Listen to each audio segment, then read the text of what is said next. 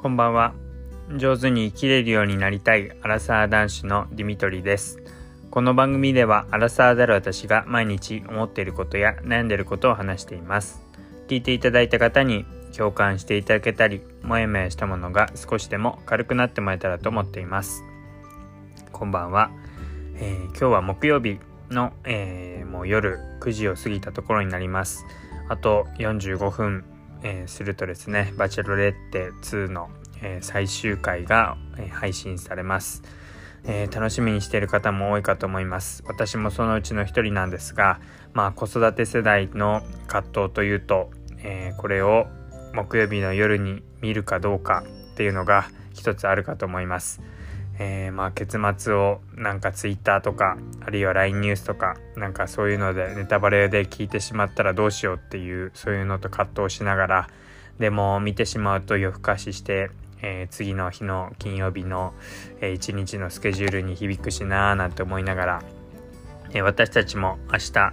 えー、まあ仕事はないまでも金曜日明日朝からちょっと予定があったりして早く起きなきゃいけないんですけどもうーんでも月末気になるなーなんていう葛藤に今合っているところです。とりあえずは、えー、まあ、赤ちゃんの、まあ、夜の支度というか、えー、お風呂に入ってから寝かしつけまでのルーティンを少し早めにできたらいいななんてことを思っているそんな、えー、ところです。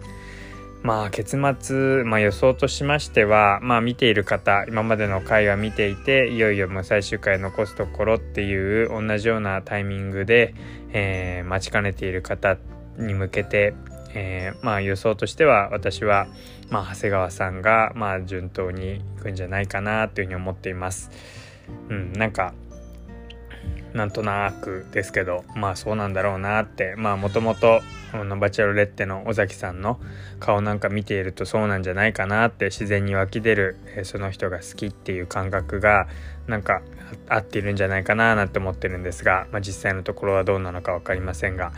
うん、まあ最後どうなるのかっていうのはやっぱりこうドキドキしながら、まあ、結末が面白いなっていうところです。まあ、その一方でもう終わってしまうのが本当に寂しいなっていうところはあって、うん、あっという間に、まあ、4週にわたってなんですけどもやっぱ事前にこう誰がバチェロレッテになるんだろうとか誰がバチェラーだろうとかなんかそうやって、え、事前に楽しみにしている分、まあ、一周一周があっという間に過ぎてですね本当にどんどん人が少なくなってって最後あと2人のうちから1人選ぶっていう段階なんですけどもまあ、こうやってもう今日終わりになるって考えてみるとあっという間でもう終わってしまうんだなっていう感じがしているところです。で、えっ、ー、と、今日はですね、あの、まあ、今の赤ちゃんの状況について最近、えー、ちょっと困っていることというか、えー、最近のことについて話をしていきたいと思います。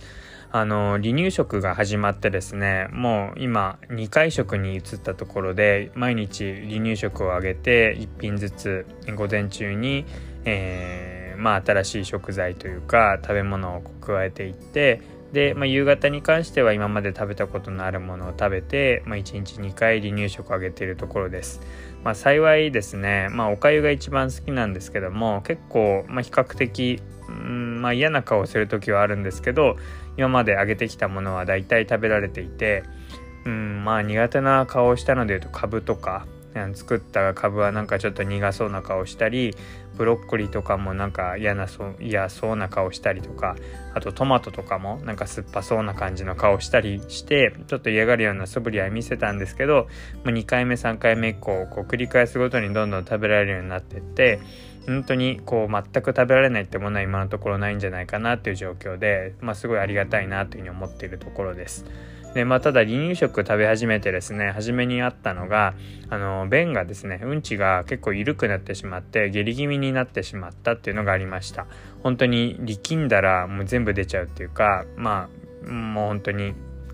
何て言うんですかね。まあうんちっていうよりもこう水っぽいようなのがべちゃって出ちゃうみたいなそんな感じがあって、まあ、当初はなんかいっぱい出たねなんて話して 特に感じてなかったんですけど、まあ、まりに回数が1日何回も8回も9回もこううんちみたいなの取り替えなきゃいけないってなってこれはもう完璧にもう下痢になってるっていうことで、まあ、気づいたんですけどもまあなんかそんな調子でですね最初離乳食食べ始めの時には下痢になってしまってちょっと離乳食まあ始めるのが早すぎたっていうかペースが早すぎるのかもしれないってことでちょっと量を控えたりとかしていました。でそしたらまあ1週間か2週間ぐらいしたらですねだんだん慣れてきて、まあ、下痢も収まってきてもううんちも元に戻ったっていうような状況だったんですけども、まあ、ここ最近ですね2回食に増えたあたりから逆に今度は便秘気味になってきて、えー、うんちがどんどん硬くなってきました。えー、まあ、よく離乳食、まあ、便秘とか離乳食うんちっていうふうにググると出てくるのはやっぱり便秘気味になるとか硬くなるっていうのが最初にあって